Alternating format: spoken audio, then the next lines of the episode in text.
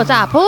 我是默默，我是罗斯，我是珍珠，我是 Leo，A.K.A. Chairman 蚁人，我是陈宁，我是 Chris，我是文章，我是 Annie，我是 Sarah，我是二十二号兔，我是诗婷，欢迎来到急转人生相谈室。哦耶！一年又过了啊，你有没有觉得今年好像过得比较快？今年哦，因为你都没来，哎。哎哎，没有啦。哎呀，今年缺席了好几堂，那个给大家道个歉。但我觉得蛮可惜的，没有碰到他们。有啦，我有遇到好几个啦。我觉得最主要有点可惜，是我没遇到那个也是喜肾的那一位。哦，对呀、啊，那一集我还蛮期待你们俩见面的。对，就两个肾友可以互聊那个喜肾经，就感觉好像可以聊更 好了。我们之后再看看。我们这我们算第二季都是在访问各种病友、伤友。那你你自己最有印象的是谁？讲了什么？真的找哪一个人的什么哪一句话？我觉得。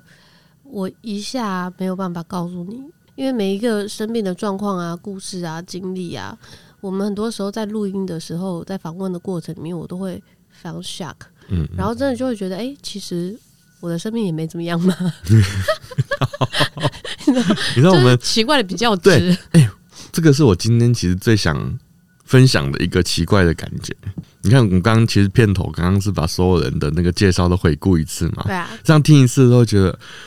哇，真的，大家什么种什么什么生命都有哎、欸，种种的病，而且不要说病了，我觉得生病，我们第一季都在讲生病嘛，但第二季其实讲的是受伤也有很多。对，受伤根本就是觉得就更晒，你不觉得？我我健健康康的，然后受伤感觉是比生病更然后我被车撞或者是掉下来，哇，那个哎，蚁人那个就真的是天外飞来横祸啊，真的只能我就骑车。骑，然后就被撞，然后就再也不能走路嘞、欸。对，然后他们的那个严重性是真的也是一辈子。我想，哇，天哪！所以脑袋就乱掉了。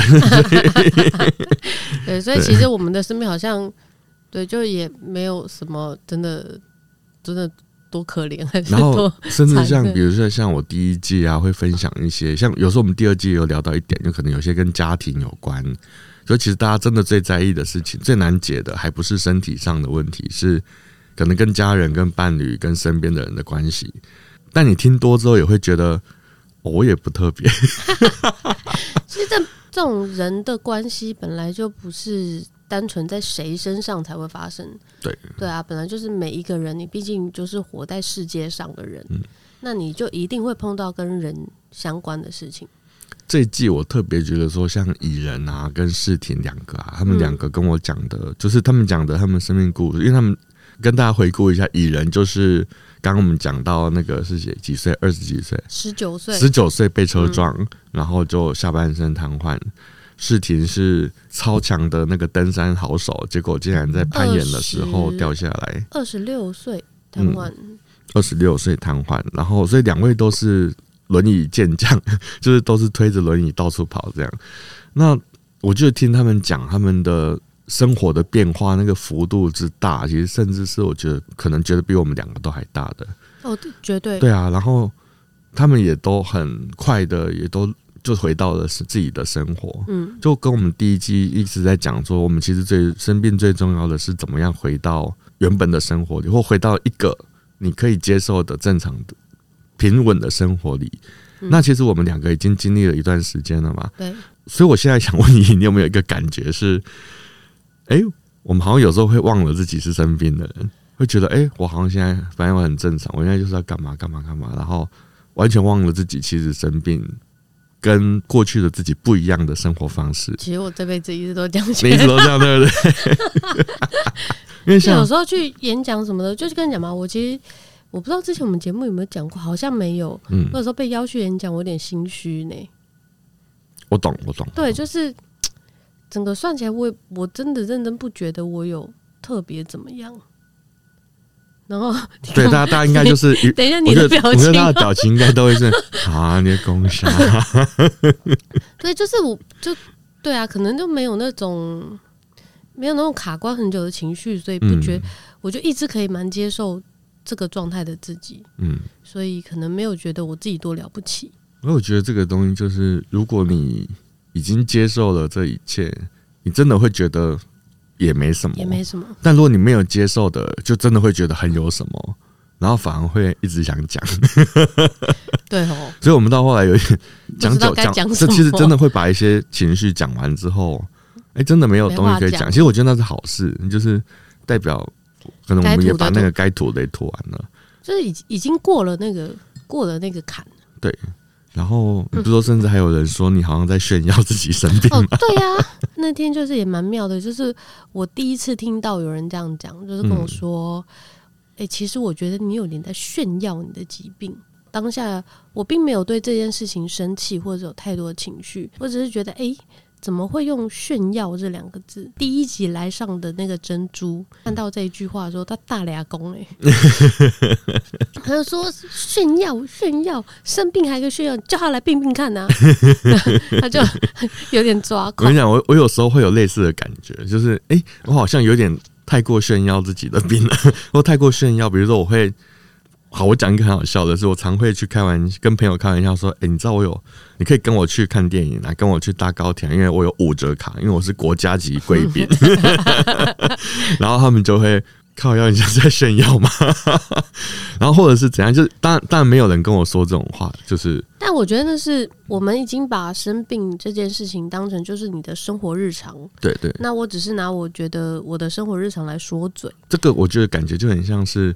我只有在吃特别大餐的时候才会才会 po 照片嘛，嗯，所以看起来就是我的脸书都在贴美食，好像我每天都在吃美食。大餐。事实上，我可能一个月才吃一次那么一次两次，嗯，但是因为你只看你看到的时候，就都是美食，因为我吃罢色本，我不会拍照上传了，所以就是辛苦的部分，当然你就自己吞了，那你跟别人讲也没有用，那当然是炫耀这些好玩的。所以，所以如果一直在谈论这件事情啊，两个方向，一个就是我。多痛苦，嗯嗯，那这样人家就会觉得你很悲观，你在抱怨。另外一个就是什么？我就是分享我走过来的快乐，我走过了，然后我怎么样去快乐过的人生。但是因为我们的人生就是跟病跟伤是绑在一起的，嗯，所以他们就会觉得，所以你这样在炫耀，嗯，所以那我们应该 都不要讲嘛。对，这样然后怎么都不对哦。有时候有时候，而且我最近才刚遇到，就是。身边的人哦，然后讲话就讲什么东西，好像是在安，就是我们在安排什么要去哪里的行程啊，干嘛干嘛的。就他就说：“哎、欸，你可以那个啊，你可以从那里骑 U bike 过来就好啦。”然后我就想，你敢怎样？我也心态是什么状况？就这样骑过来，我可能你们就要送我去医院了。就是走路大概十五二十分的距离，然后说：“啊，你这样就只不用搭计程车啊，你直接走那个骑 U bike 过来就好，骑 U bike，骑 U bike。”然后我想。你在说啥呢？你是不是忘了我是 什么啊？其实我会有点生气，是因为我第一时间的反应是好像真的还可以耶，是不是我有点太懒惰了？哎、欸，不对啊，等一下，换我明明就哎、欸，我我自己都快忘记我自己是病人，嗯嗯，然后我需要的休息，我需要的体力，我需要的不能消耗的那个程度，其实是很明确的。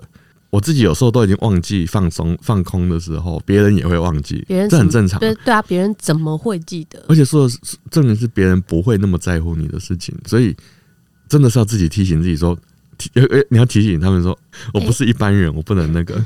啊，默默，嗯，你现在洗肾两年，也两年。那你现在的身体状况怎么样？哎、我都没有，我都没有关心你这个、欸，我好，我真的是很糟糕的一个朋友、欸，就是稍微关心啊。虽然说你也从来没关心过我，因为你看起来就很健康。嗯，这个话很难过，对不对？因为身边人也会有人跟我说啊，你就看起来很健康啊，没有人想到要注意你或照顾你什么啊。这不会悲伤啊，表示你看起来还蛮好的、啊就是，就是好事，这是好事。那所以你现在洗肾洗了两年之后，你有什么感想没有？其实，就喜肾这件事情的哦，这个是比较自我生命的问题。那个喜肾啊，这件事情到后来就变成，反而是我管理时间很好的一个事情。他非得在那边不可的时候，我的生命、我的生活就必须因为他们而特别安排。比如说，像今天是礼拜三嘛，嗯，一三五。我就会特别珍惜早上，就是下午这段时间，因为很快，大概四五点，像我们今天录完音，四五点就要马上准备去吃个东西，或者是休息一下，就要去洗肾了。以前自己有工作者的时候，就会觉得哦，反正今天闲闲的录完，然后去哪里闲闲的晃一晃，然后干嘛干嘛，然后回家还可以干嘛干嘛干嘛，感觉时间是无限接在一起连长的。但现在洗肾的时候，一个礼拜会被打断至少三次，然后打断的时间里，你没有办法移动，你就只能做一只手能做的事情。哦，对，另外一只手，对对，因为一只手不能动嘛，然后一只手要要要在那边。因为我就我发现我在这段时间的生产力倒挺好的，就是我会写我我你看我近期脸书发了很多的 绯闻，很多都是在洗肾的时候写的，甚至有很多因为不能移动，对，然后很多很多时候工作或什么有些东西只要我体力足够，就觉得没事做，我就顺便把它处理完。所以你在洗肾的那个时间里面，思绪会不会特别清楚啊？不会不会，会越来越模糊，因为那个。对，那个状态其实不会是好的。嗯，然后其实蛮有趣的，有几件事情可以分享。第一个是，就我刚刚讲的，他的时间就把我管住了，嗯，有点像是你每个礼拜要去练功练三次，一次练四小时，然后他会救你，他是真的会让我活下来嘛？所以我觉得其实这件事情是很珍贵的，因为有这三次的喜胜的时间，所以我其他的时间必须把其他的事情做完。那我我相对来讲，我安排时间就会比较有条理。我非得，因为就是你就不得已，你非得怎么安排怎么安排的时候，你就不会想太多，你不会有太多选项让你去犹豫说我要干嘛我要干嘛。没有，你今天在四点 就要准备去洗肾了，就本来是五选一，现在变二选一。对，现在本来本来是无限选一啊，现在没有，现在只有一个选项，就是你等下就要去洗肾，而且全年无休，风雨无阻，疫情到三级。全面警戒还是得洗身，就是你就是会死掉。无论如何都是要就是要去这样子，这是第一件事。然后第二件事情是我发现奇怪，在外面完全不自由，被困在床上的时间，我以前光想到我就觉得很可怕，觉得我无法忍受这么可怕的事情。结果没想到我现在去到从一开始就都还挺自在的。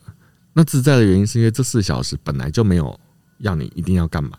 而且在这段时间，你可以有充分的理由不不干嘛，比如说我可以不回信息、不接电话，我也可以不一定要工作，然后我可以什么都不用做，我可以睡觉，我可以甚至我可以睡四小时，然后我就发现，哎，在这段时间我反而很自在啊，因为被限制住了，你什么你没有多的选项，所以你剩下的选项你要做什么都可以。啊，假如礼拜三的下午。其实我要做什么都可以，对不对？我也可以来录音，我也可以跑去喝咖啡，我也可以去看展，去看个电影，或者是去吃个什么东西，或在家里打扫什么什么，选项好多哦。我起来我就会陷入选择困难，说哇，我今天要做什么？就就什么都没做。但现在就是在洗肾的时间，不是就是你就已经坐在这里了，所以你要么你就躺下睡觉，要么你就追剧嘛，或者是你就上网做一些你现在还能做的事情。然后联络人也有限度，比如说像整理档案啊什么，那个就没办法做。进行一些比较复杂的操作的工作就不能做。但因此没那么复杂的事情，比如说就是跟谁沟通一个事，或跟谁要个进度什么的，这个就很快，马上就可以做。诶，反而在这段时间，我的工作效率就变很高，而且我用的时间可能比平常短很多，因为就觉得啊，我现在是其实是休息的时间。那休息的时间，只是我现在刚好还没有想睡觉，所以我多做一点什么都是赚到的。对啊，这个对我来讲，那个时间调配跟那个情绪、那个心理的状态，我觉得蛮特别的。当然还是会担心啊，因为洗肾身体的状态起伏是比较大。那我现在比较自比较轻松一点，是因为呃几个比较麻烦的数值目前都有调好，这样就是。哦恭喜耶！对啊，之前血压，我觉得我这边我觉得会放那个。尖叫、掌声的特效。对，因为因为这个东西就是你知道，之前血压有跑掉嘛，有突然变低血压，太低，然后又变高血压，然后又又血糖过高或呃血糖过低也有过，过低是骑车骑到一半就昏倒，这样就倒在路边。对，也有那样子过，各种起伏，一开始都很大，到后来慢慢的比较稳定。然后呢，也因为有蛮多朋友给我一些资讯。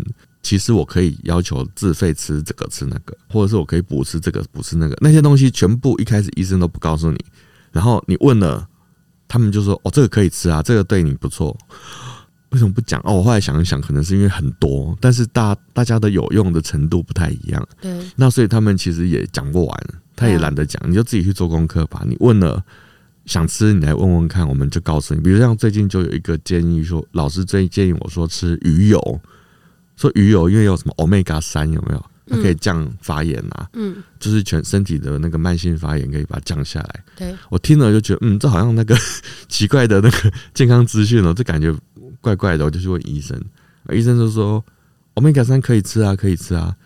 但是鱼油可能会考虑到海洋鱼类的污染的问题，嗯嗯，所以也许你可以想想看有没有别的 omega 的来源这样子，嗯，然后就哦就找到了植物油这样。所以那植物油是什么？什么？这样在打广告，有啦，大家大家去打 omega 三，然后植物油就很多种了啦，很多种啦。哎呀，主要用比如说黑种草油啊，然后什么沙什么沙棘果油，什么有好几种。哦，嘿。啊，就是像那样子，就、嗯、那你可以选择你自己的预算去去去去吃你想吃的东西，嗯，类似这个东西，因为我现在有好几个这种有些营养算是营养品，嗯，然后吃了之后，我觉得是有些东西有帮助的，但这个东西我觉得很很很需要试啦，因为每个人体质不一样，对啊，有些人吃了根本没有用，反而有些吃了不舒服。其实现在对 西医有一些更多的想法，就是哎呀，其实你真的有很多事情是。很奇怪，就是为什么都不讲呢？这真的到都是到你身体有有状况，他才会跟你说，你其实可以试试看什么什么。洗肾到现在比较担心的是血管呐，因为洗肾洗久了，那个血管一直打针嘛。我现在打第二年，其实已经有一个点是有一点 K K。那 K K 是什么意思？因为你就想啊，血管是肉做的嘛。那你针一直一个礼拜一直在那边插它插它插它插它插它，然后它一直复原复原复原复原，它肯定会有一些东西结构会会有一些结构上会可能会结块啊，或者说有点变形啊，或什么的。那我现在不知道状况是什么，但有一针的位置就打下去特别容易遇到那种，就是一护士你会感觉护士插进去的时候就在转一下，用力嘟不是转，用力嘟一下，然后嘣一下这样进去，哦，我就觉得有点可怕。所以你有问其他病友这个状态吗？那这个一开始就知道会发生这种事，所以护士就说你就是要常保养，然后一段时间可能就是要去血管科检查，然后去可能要通啊，或者是要干嘛？通血管听说超级痛，哎，我还没遇到这个事情，所以希望可以不要遇到。我自己多热敷多保养，拜托，让我的血管健康一点，真的。对啊，其实真的有时候怕的是痛啊。哎，那天你在脸书上说你有一个朋友，什么耳朵旁边听到，呃，一直听到流水的声音，然后他怎么了？那个是我转了一篇文章啦。哦，哦，不是你朋友，是我朋友还是什么？我怎么记得你写是？好像是我朋友哎、欸。好，没关系，他怎么他是怎么了？他就说什么，这他还是他先生啊，还是谁？反正就是有有一个就讲有个人他要去。他常常脑袋里听到会有那种水流的声音，嗯，就是那种好像水流经过狭窄处的声音，嗯，我就很害怕，因为我之前洗肾洗肾前那一年常常听到，嗯，就可能静坐啊或头脑松一点、放松一点的时候，你就会听到那个水流声 这样过去，然后我其实那个水流过去是很舒服的感觉，对，有那种舒服的，对，有一种脑压降低的感觉，所以。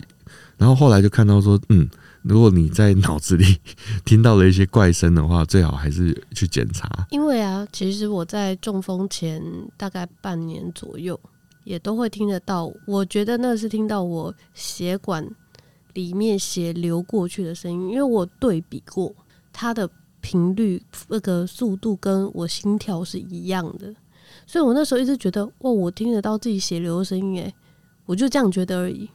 你是听到持续的声音吗？没有，就是跟心跳，心跳不是会咚咚。对对对。然后我的血流，你觉得它咚那一下的时候，它就会咻咻。所以是，它是会持续一段时间，一小段时间，就一直听得到。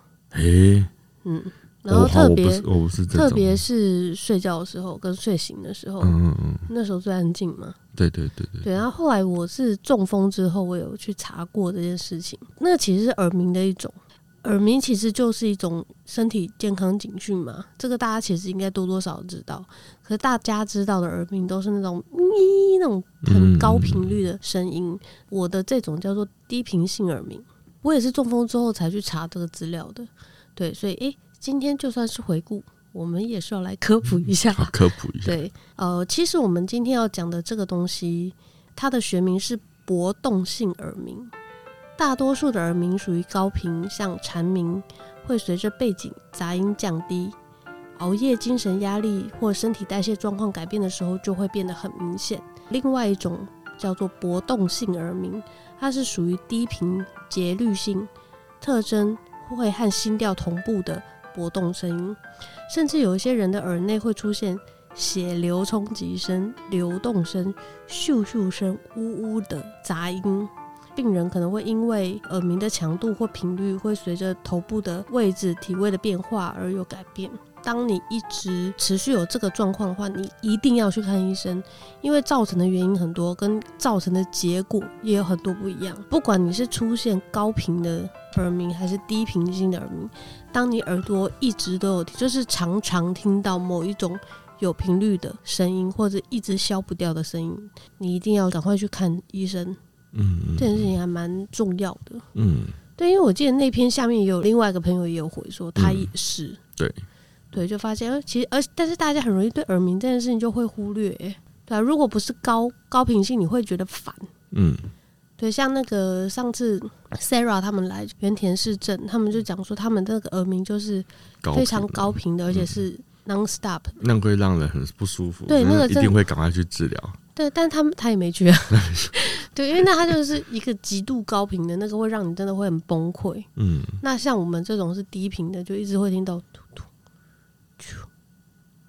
天哪，好！所以听众朋友，如果假如你现在有听到这个声音的话，不要怀疑，马上去看医生。对，就但是要看哪一科，我就不是就别 Google 了，去看医生吧。你 Google 只会告诉你都是癌啊，你就直接 直接去看医生。真真的不知道，去看哪一科？加医科，加医科。你不知道怎么办的时候，先去加医科问啊。加医科医生会专业的帮你判断你应该现在去哪里。嗯嗯嗯对，那我们就当我们这种专业资讯，我们就不要随便乱给了。没错没错。对，但好像神经内科也是可以的。讲到这里，我就想要分享两个我今年得到的新的医疗新知，不是新知啦，这个有点像。其实这有点像是你不生病不会知道的一些事情。第一件事情是大家可能都听过，但是没有那么认真的，就是请你一定要去买保险。上次视听来有讲，对，保险这件事情到底有多重要？而且你要保的险是什么？你要想弄得很清楚。因为我上礼拜回台南，我试着说服我爸，因为我我妈有生过比较严重的病，她没有办法买了。嗯哼，我爸还可以保。我爸可以还可以保十支十付，然后他今年六十二岁，然后我就去算了一下，因为他们就是说啊，那个应该很贵啊，保不起啦，怎样怎样，就我算一算，一个月才一千多，拜托十支十付这么爽的东西，保下去就好了。结果那个保险经纪人就跟我说，我跟你讲，老人家只会想一件事，只会问你一个问题，这钱要是我没生病，是不是拿不回来？我说。哦，对啊，嗯，他们好像一定会问这个问题，就他们果然就问了，说这个我问你哦，这个钱是不是如果我们都没事就不能拿回来了？我说对啊，当然啊，这就像你买了一个消防栓的消防那个什么那个什么那个灭火器在那边，嗯，没用到当然坏掉啦，你就不能拿去退货啊，当然啦。他们说哦，那我再考虑一下。我就想考虑什么？现在这个东西是分秒必争啊！真的后来就觉得保一些该保的险是分秒必争，你知道为什么吗？第一。你年纪越大，保费越贵。对。第二，你越晚买，你买到的产品就可能越差。哦、对啊，因为那个东西会越越调越差。因为像一开始那个实支实付刚出来，其实那个每家都有推嘛。嗯。所以其实有人买到四五家，哎，四五家的意思，你你知道是什么意思吗？就是你这一笔你可以赚四倍的钱。对，对对，就假如你要做一个支架，这样给我用最好的。五十万下去，然后五十万你可以再赚个四倍这样子。每一家人都去对，付完还可以再拿四倍。就可是现在就法律就越来越不能这样做，嗯、可能只能买到两个或三个。所以你就你就把那个 COVID nineteen 的保险拿出来讲就知道了。最前面他们推的时候还被大家骂到死，然后说谁要去保这个啊？你为什么要诅咒我？就后来大家都拿到钱，然后然后 对，就是但后来后来条件就超严苛啊，后来越来越严苛，而且不能突然收单就不给不收了，对。对啊，大家开始大爆发的时候就不不给保啦，没错，所以我觉得这是保险那个东西，我自己没有要做保险，然后大家不用担心。虽然有人怂恿我去了，他说你现在好有热情哦，你在推保险超超有说服力的。那我就想说，真的那个你可以保的话，赶快找一个好的保险经纪人，然后帮你算一下要保哪一个，而且最好是找保险经纪人，因为他就是每一家都可以卖嘛。保险业务员有两种，一种是保金，一种是保保险业务员。保险业务员就是比如说富邦，就是只有做富邦。嗯，然后经纪人的话，就是他是在另外一个独立公司，然后他就是每一家产品都可以卖，他就可以自己去帮客户配他觉得好配的东产品这样子。哎，所以你找保保险经纪人，然后帮你配，说你的保单怎么配是最 OK 的。嗯，你知道为什么要问保险经纪人吗？因为他们看太多了，看太多案例了，都知道大概会遇到什么事，你需要到什么程度。其实这件事就是保险这件事情啊，就是。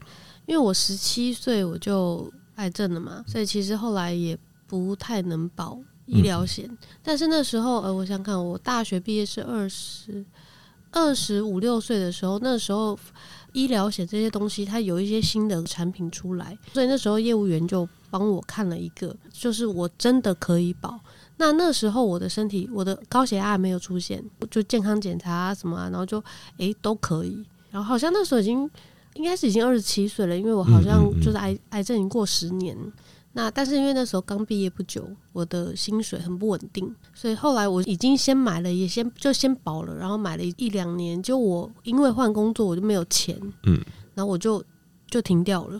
当我的工作又在稳定之后，我就回去找那个业务员，我说：“那我要再把这个保回去。”然后那时候我再去，我再做检查，我就一样，他就他就想办法，我再去做健康检查，我就已经高血压了。哇，高血压原则上就是 没有没有东 没有东西可以保。对，然后后来就是各种业务员在帮我想闯关，嗯，只要有个高血压的状态，就是没有，我什么都没有。哇塞！就我后来这个生病是没有医疗保险的，我没有领到，因为没有没有的。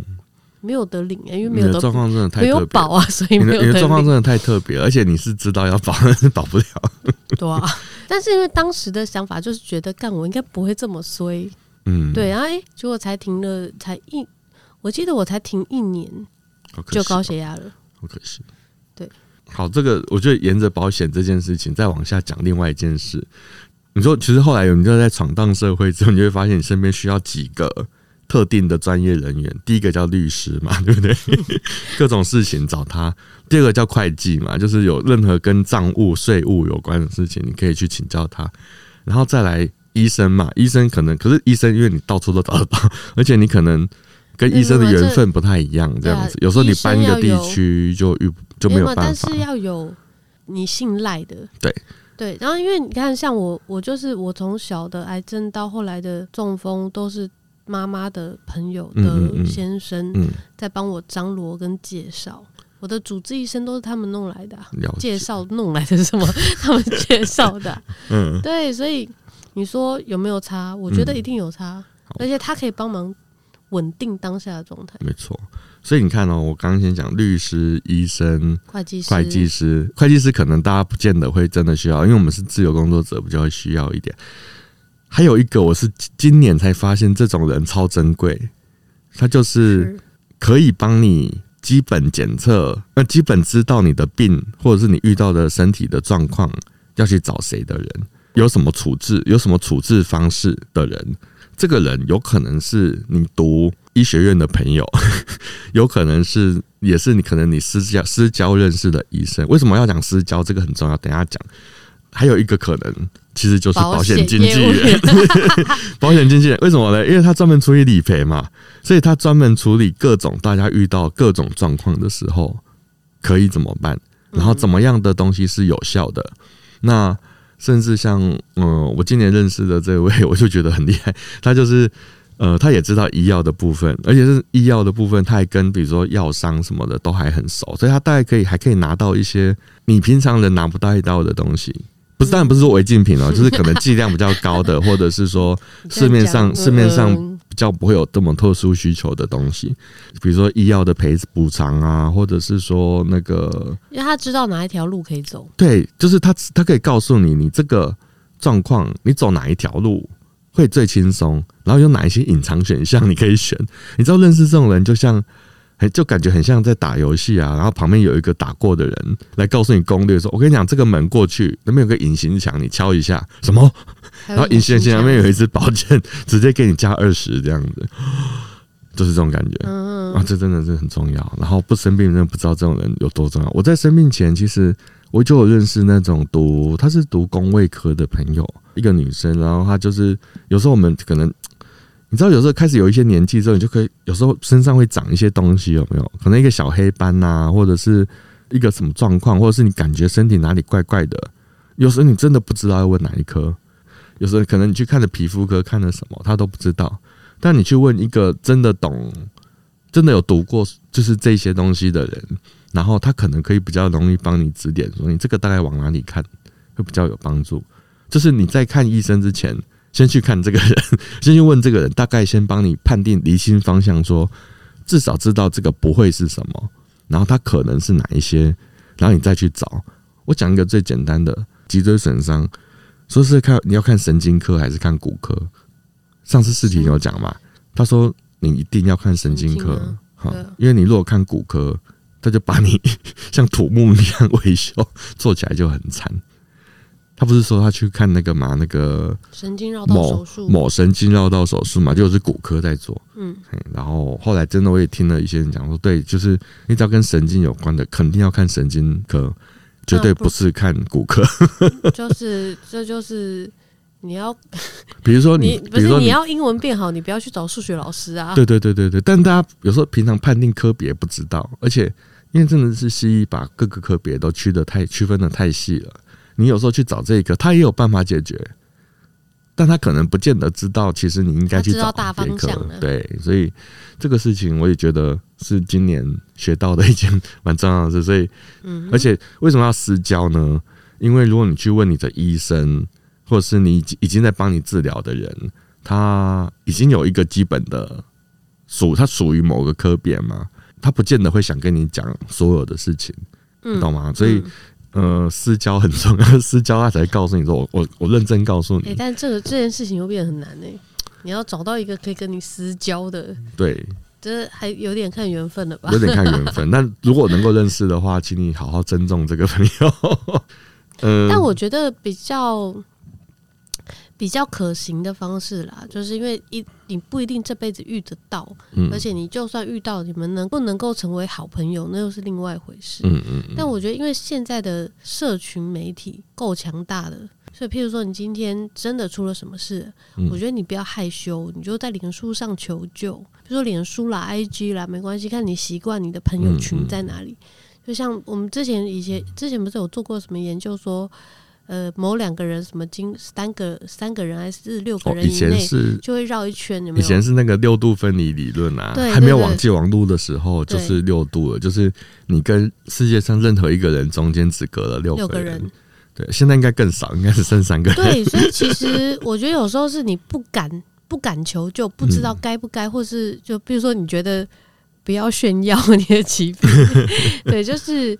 呃，我觉得当你觉得你不知道该怎么办的时候，我觉得有时候 Google 真的不见得是好事，真的不要，因为他们没有没有不是不要，就是我觉得你还是可以 Google，但是你不能 全部都相信。嗯，你找到第一篇就是嘛？它就可能是错的啊。对啊。但是我觉得现在人的力量还是没有比网络的力量小。嗯嗯。我自己觉得，你上社群媒体，你说。我现在碰到了什么问题？我需要往哪里去？嗯嗯嗯。然后，其实你一个东西出去之后，你怎么知道你 A 朋友是不是就有限？我觉得这我，所以我觉得这是一个会是一个比较及时一点的。这也可以，这也是可以的。对啊，不然你说这辈子我永远都碰碰不见得遇得到这样的。对啊。嗯，好，像是我太幸运了啦。我我们都蛮幸运的。那普雷，你这一年有什么？有什么样的新的心得想分享吗？没有，我这一年玩的蛮爽的。你玩了哪些事情 啊？我就海陆空三栖呀，真的送歪歪。对啊，就是四月去了一趟淡兰古道嘛，嗯嗯嗯，然后走了二二十一天，五十公里，太厉害了。对，然后动员了超过五十个，对，壮丁不是壮丁，他们有些是女孩子，嗯，对，就是五十超过五十的人力啦。在那一次里面，我就是学到，其实接受别人的帮助是一件很幸福的事情。嗯，在这之前你也知道，我不太让人家帮的。但这件事情如果没有人帮，请问我怎么可能会有机会做完这件事情？那比如说，哎，那个纪录片已经在剪了，希望明年是可以大家看得到。然后我们有机会，有可能会上那个募资平台，嗯，对，就希望到时候大家来 帮忙一下喽，支持一下，支持一下。那然后陆海空嘛，陆海空、嗯、海海的话，我就是去游了那个活水湖，哦，对，有点，它是呃台东森林公园里面的人造湖，对，然后来回是两千两百公尺，两公里啊？那不然有什么？两公里多，我靠！没有，是以前我去游日月潭是三千三呢。以前是以前，然后三没有你漂在水里面不会掉下去 啊？说的也是。对啊，然后对，就算也算是一个小小的创举啦。是你自己有吗？嗯那个、我自己有，自己当然有很努力踢啦，但是当然还有、嗯、有朋友在旁边陪。嗯，对，就一群玩三铁的朋友硬把我丢下去，哦、不是跟珍珠他们去。对，就是珍珠。哦、珍珠是我们第二季第一集的，集就是我们的第。数字上写二十一集，二零一，二零一的那一集的来宾，嗯、他是一位三铁选手，对，对，他就带我带我去玩了这个，嗯，然后空的话就是我自己去玩了那个飞行飞行伞，对，所以我今年就只就是海陆空三期，陆海空三期，好爽哦，真的很爽。哎、欸，我没听你讲飞行伞的事，你飞起来的时候感觉怎么样？不是，我跟你讲，我那个就是带我去走淡兰古道那个朋友啊，嗯嗯嗯就总招。但那时候我们刚刚走回来，因为我是八月去飞的，嗯，然后他六月底的时候就突然说：“哎、欸，那个普啊，我去找你一下，有件事情我跟你谈。”我说：“你接下去有什么计划？”我说：“还什么计划？”他说：“对啊，你现在现在才才半年，就是才六月。”那下半年你还有什么计划？然后我想说，就知道你闲不下来。不是，我才想骂他。我说你到底，我才从淡蓝古道走回来，你知道我什么计划？然后说有啦，一个就是去游活水湖啊。然后他就说，所以是有人陪你。我说废话。说嗯，那还有的，我要去玩飞行伞啊。哦，那就是别人背你上去。呃，对，所以你就是没有计划。靠呗，我说同学，你有事吗？你到底有没有把我当上层人士啊？对，真的，对啊。我说都，我都已经跟你去走完，你想要被被说我很懒的样子，是不是？是不是？是这个人脑袋是不是有问题？对，他居然就跟我讲说，哦，所以是没计划嘛？就是你以为这些事情不用计划吗？奇怪，不是我，请问哪一个人飞飞行伞不是？不是被背上去的，妹 妹，你是有可以学，可以去学哦，可以去学的，可以学啊。对，但是不是嘛？你玩这东西到底有几个人会去用学的？当然是飞一次再说。那你当时先飞再决定要不要嘛？嗯，对啊。那我的状况，你又我又不能跑，嗯，对啊。那我说，你看，你看我的朋友们是不是？嗯嗯，对，莫名其妙。然后哦，我的书真的要写完了啊！真的要写完了，嗯，已经要九。快要十万字了哦，超过九，恭喜恭喜！我的书在编辑了，哎、欸，在编辑跟设计了，第二本是吧？第二本，第二本，第二本叫什么？胜有川流 Block。我以为 就叫就就叫胜有川流二，没有，我我我还有一个隐藏的书名啊，到时候会有会应该会有一个隐藏的书名，那那个到时候再公布这样子。哦有有有，对对对对，然后在编辑了，所以这次的编辑一样。是不不一样。哦，不一样。上次我找了夏平，是我一个好朋友，也是一个诗人当编辑，他看完之后他就只有说我觉得很棒啊，然后他帮我调了顺序这样子。结果后来，因为我又加写太多了，所以我后来不好意思，我就自己重排。所以其实第一本不是螺丝排的吗？就是我说我在排序又重调了很多次，嗯嗯嗯，然后那是第一第一集的事情，所以第一集严格上不算有跟编辑讨论太多事情。嗯、第二集就找了一位编辑，然后他会是个比较严格的人，他会跟我挑，会跟我聊一聊。因为第二集我就比较需要整理，是我我好像之前有讲过，这第一集。写的有点像是我终于愿意让自己快乐了。第二集的中，第二集写的是我终于愿意让自己不快乐了。所以为什么叫 Block？是因为不是为了耍中二，是因为它真的蛮蛮多很黑暗的东西，是不是真的是完全没有笑点哦？就是有几首有有些有些部分是真的很很难过的。哦，所以第一集是多少都还有一些笑点，那第二集就是我真的很难过的，我真的很难过的时候，我就真的把那个很难过写出来。嗯，对，很好玩是，我现在自己已经进入到下一个阶段，就是我让自己，我可以让自己快乐，也可以让自己不快乐之后，下一个阶段，我觉得发现竟然是我可以真的去爱了。嗯嗯，这个是这个先先爆雷，哇塞，可能在下一站是这个。难的耶，因为我发现，在那之前我不敢爱，是因为我也不敢让自己快乐，也不敢让自己不快乐，就一直让自己维持在一个，就维持让自己在一个之前，到底是一个多么？我一直追求平静，所以我会尽。其实我就是假平静。其实我觉得每个人多半都会这样，就我希望维持自己在一个舒服的状态，但那个舒服有可能在别人看来是。比较多人会觉得是快乐啊，或比较多人觉得你是悲观的啊，但你大概知就是会有一条线在那里。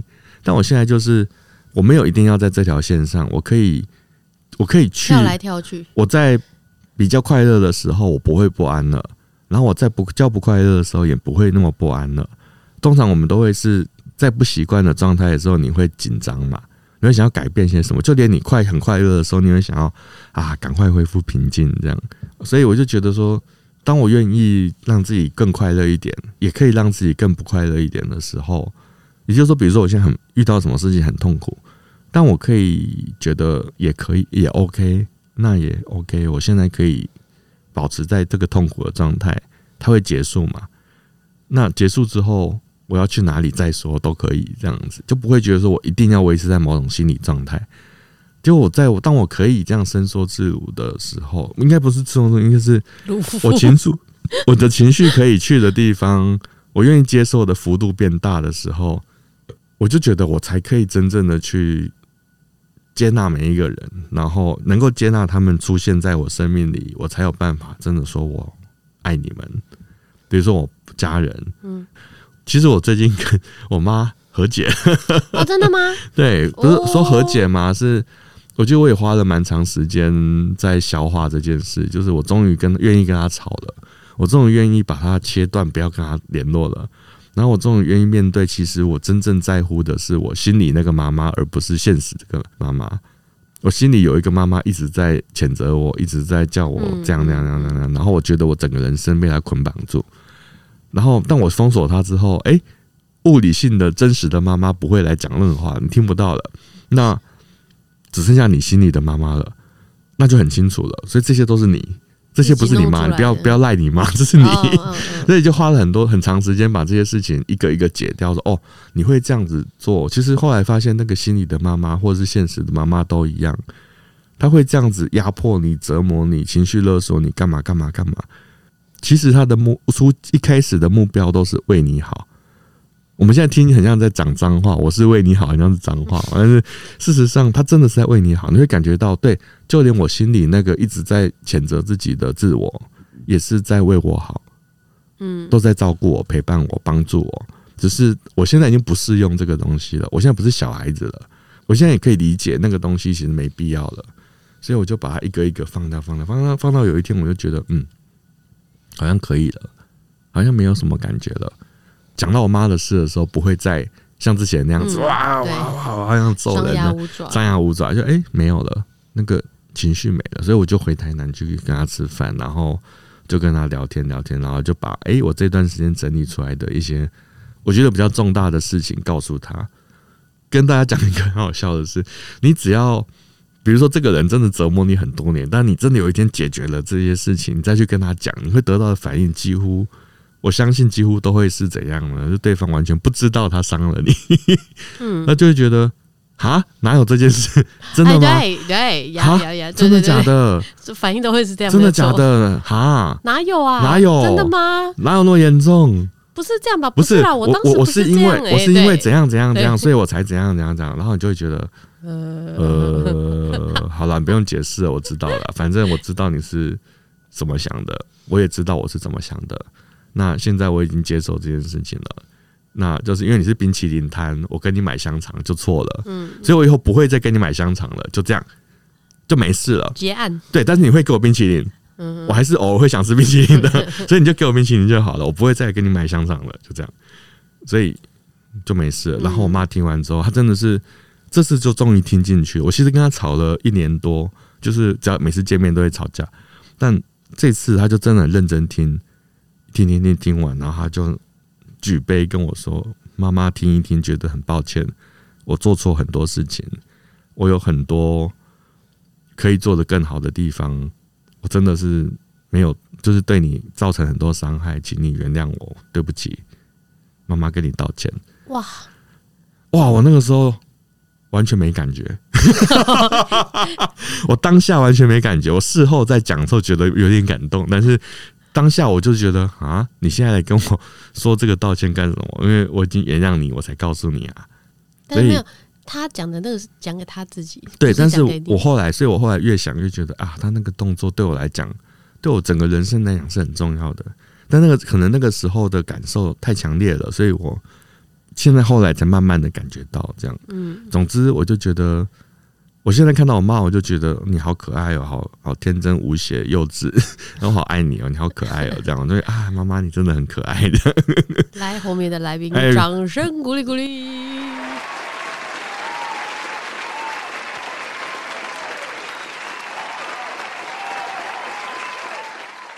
大家听到一年前的我的录音，就会觉得哇，他一直在骂妈，一直在。不用一年前，几个月前啊，都还在。一年前没有，几个月前我们没有再聊到家人的事情。一呃，第一季的最后，嗯，大姐姐来的那两集，嗯、你骂到天上去啊！对啊，那应该是我知道我剪掉很多好吗？我要把那个花絮剪出来。当年某某是这样的。对，因为我觉得，我就觉得这段这几这两三年蛮值得、蛮精彩的，就是我也让自己做自己。然后，真的做自己，你才有办法去爱这个你本来并不接受的自己啊。嗯，生命是你自己做的选择，要选择悲伤，要选择笑，都是你的选择。你有权利让你过得很精彩。虽然人生说长不长，说短也不短，但就是把握当下，做你想做的事情。没试过，你怎么知道你不行？你现在无论是在哪一个地方，就是你觉得你在低谷，或者是你在一个高潮，你都去问自己说。虽然我尽管外在看起来是这样，但我快乐吗？然后去搜寻自己内心的第一个答案。若是 yes，那就直接继续的走下去，一直追随着自己那个兴奋走下去。如果是 no，那就去问问自己说：为什么不呢？为什么我不快乐呢？那你探究到最根源，一个你一定会找到那个原因，为什么不快乐原因？那再重新去做决定，或者再再去调整自己的一些生活态度，都还来得及。没有什么路是没有办法走下去的，这关乎你怎么去看这件事情的心态。那我想鼓励，就是如果您真的是正在当下的人，或是也晓得接下来可能会面临这些问题的人，鼓励朋友们就是大胆的往前走，神一定会开道路，一定会祝福你，因为你的生命还没有到那个终结，走出去了。你才能够看到美丽的风景。与其让癌症变成我的负债，那我不如把肿瘤变成现金流，用自己的步调慢慢接受这个疾病，或者是你现在可能正在面临你的工作职位，可能也把的把你搞得喘不过气。但其实我还是会想要提醒大家，记得慢下来，宁可细水长流，不要玉石俱焚。用祝福代替担心与挂碍，用祝福的这样子的心态去带给自己更多的希望，然后呢，给自己一个走下去的勇气。不管是在现在是病友，还是说经历低潮的人，只要记得你活着就是一个很大的价值，然后你活着，未来一定有很多很多的机会，所以不要放弃自己，也不要放弃对于未来的希望跟期望。陪伴者要相信你自己已经做到是最好的，然后也要相信对方，也要相信你自己，你们都可以在这个过程中成长。然后你们现在在做的事情已经是非常非常优秀的，你们的陪伴就已经是足够让对方可以站起来的力量。很多低潮的时候，像是在汪洋中，然后漂浮载浮载沉，很像要溺水的那个感觉，然后要一直抓不到浮木。但是我觉得真的要相信，就是一定会有那个浮木，只要抓到他就能够去改变。我也不会说你现在要干嘛，或是你要怎么样，就是等着那一天。我们要不要预告一下接下来要做什么？哦，对，因为我们就想说啊，第一季连我都不知道哎、欸，啊，你不知道？为哎、欸，等下等下，为什么你会不知道？好啦，第一季的时候就是我跟默默两个人的心路历程嘛，虽然阿婆的部分都没有讲完。第二集我们就请来非常多的，不管是商友或是病友，对，分享他们的过程。那接下去第三季呢，我就是会找来更多。专业的人士来跟我们分享，对，但是不一定会是分享专业的事情。譬如说，可能找复健老师，他们在接触到个案跟嗯、呃、看到的世界，跟我们状态跟我们也会不一样。嗯，对，所以可能会找复健老师啊，复健老师还有分物理的、职能的、语言的，然后有可能再找个医生啊，再找个社工，哎，是挺哦，对，就对，就是找这叫什么？助人工作者，助人工作者，嗯。来跟我们分享他们看到的、听到的。哦，那我会蛮期待的耶！第三季助人工作者是是，因为我觉得这个他们看到的的的的状态一定比我们看到的多不一样，对，会不一样。嗯、而且我觉得对他们来讲，那个心理上的，或者是真的实际在帮助上，就像世婷之前跟我们分享的那样，本来想的跟你学到了，跟你做出来的。